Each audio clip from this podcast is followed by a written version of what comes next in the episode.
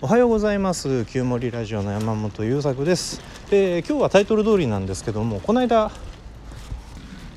メンタルクリニックに行ってまいりましてでこのラジオでもね僕ちょいちょい発達障害っぽいと言い続けてきてたんだけどちょっと最近実生活の中であまりにも困るなと思うことが増えてきたんでちゃんと見てもらおうと思って発達診断というのを受けてきました。でその結果をつい最近聞いたんですけど結論から言うと発達障害の確定診断は今の段階では降りてないんです降りなかったんですね。えー、っていうのも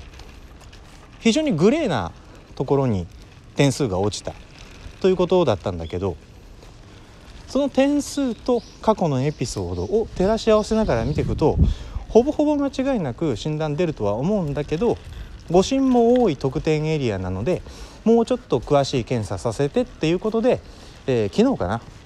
90分ぐらいのなんかえらい長いすごいしんどい検査を受けてきました。なんかテレビでよく見る心理テストとか単語の意味答えてとか読み上げられる算数の文章問題を暗算で答えてとかなんかそんなことをやられましていや疲れた。夜ちょっと鬱っぽくなるぐらい疲れたもんね。そんなことをやってきたんですよ。でそのえ、ー、と診断の結果を今の時点でのね診断の結果を聞いて聞いた時にすごくびっくりしたことが1個あったんです何かっていうと僕ずっと自分のこと ASD 一昔前にアスペルガーと呼ばれていた自閉症スペクトラムと呼ばれる領域の症状を持っているとなんか当たりをつけて、まあ、最初にねあんたアスペルガーじゃないって会社のボスに言われたっていうのもあるんだけどそれを疑って言ったんだけど実は ADHD の傾向の方がかなりパキッと出てる。っていうことが分かったことでした。アンケート検査だったんですねその検査は。長いアンケートで32項目61項目なんかそんなぐらい3の倍数っぽい数の質問に答えていった結果を線でつなぐと見えてくるっていう検査だったんだけど他にも項目いっぱいあったんですけどね。なんかね不注意の項目満点取ったの僕やばいよね。不注意満点って何よって。あ一人でひとしきり笑ったんだけど。で「なんすか先生不注意って」って聞いたらスケジュール管理ができないとかマルチタスクができないとかそういうことが不注意に当たるんだと言われまして。ああそうですかと。まあできないよねそういうことって。えー、まあそんなわけで良かったです。あのプロの話が聞けて今まで ASD 一本で当たりをつけてあ暮らしの工夫とかせっせとしていたんだけどそうかこのマルチタスクできないとかスケジュール管理ができないって ADHD 的不具合なんだったら ADHD の人って多いんでで世の中にもたくさんの暮らしの工夫に関する本なんかもいっぱい出てるんでこれは情報を集めやすいぞと、えー、いうことでなんか自分をさらにね細分化して見れるようになったなと。で ASD の方は傾向もあるっぽいんだけどさらに詳しい検査をしたその結果を見ていかないとわからないっていうところで今結果待ちの段階ですがえー、カウンセラーの方にいろいろ聞き取りをしてもらってる中でやっぱりこだわり強いんだなっていうことがよく分かってきたんですよね。でこだわりの強さっていうのは例えばよく起こるのは今この作業を止めて次のことに移動しないとこれからの仕事の段取りや暮らしの段取りに不具合出るぞっていうことが分かっていてで実際にそれを止めてみた時にやっぱり止めた方がいいよねっていうことを何回も経験しているのに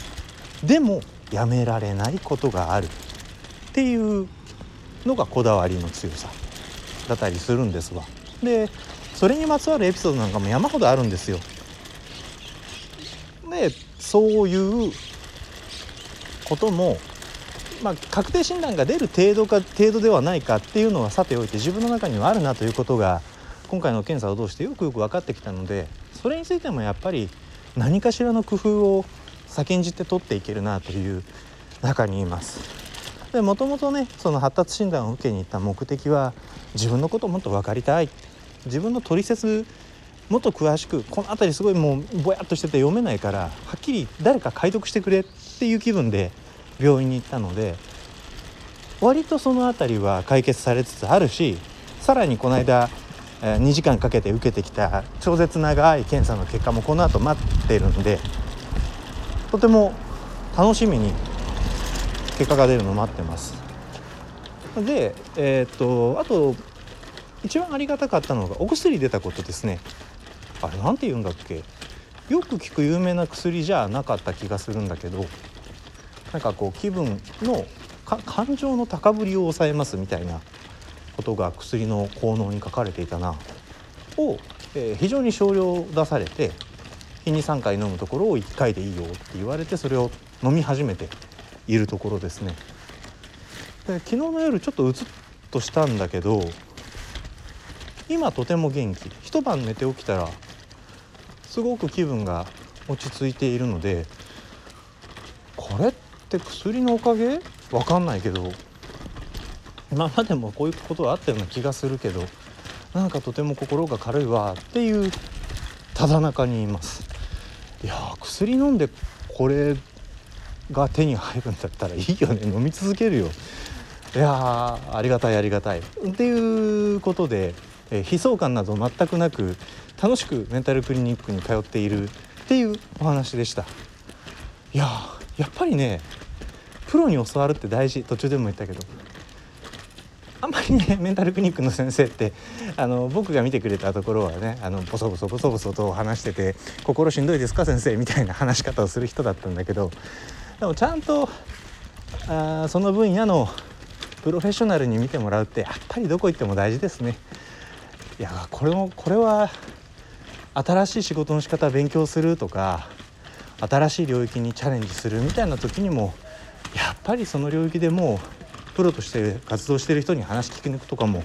大事なんだろうな。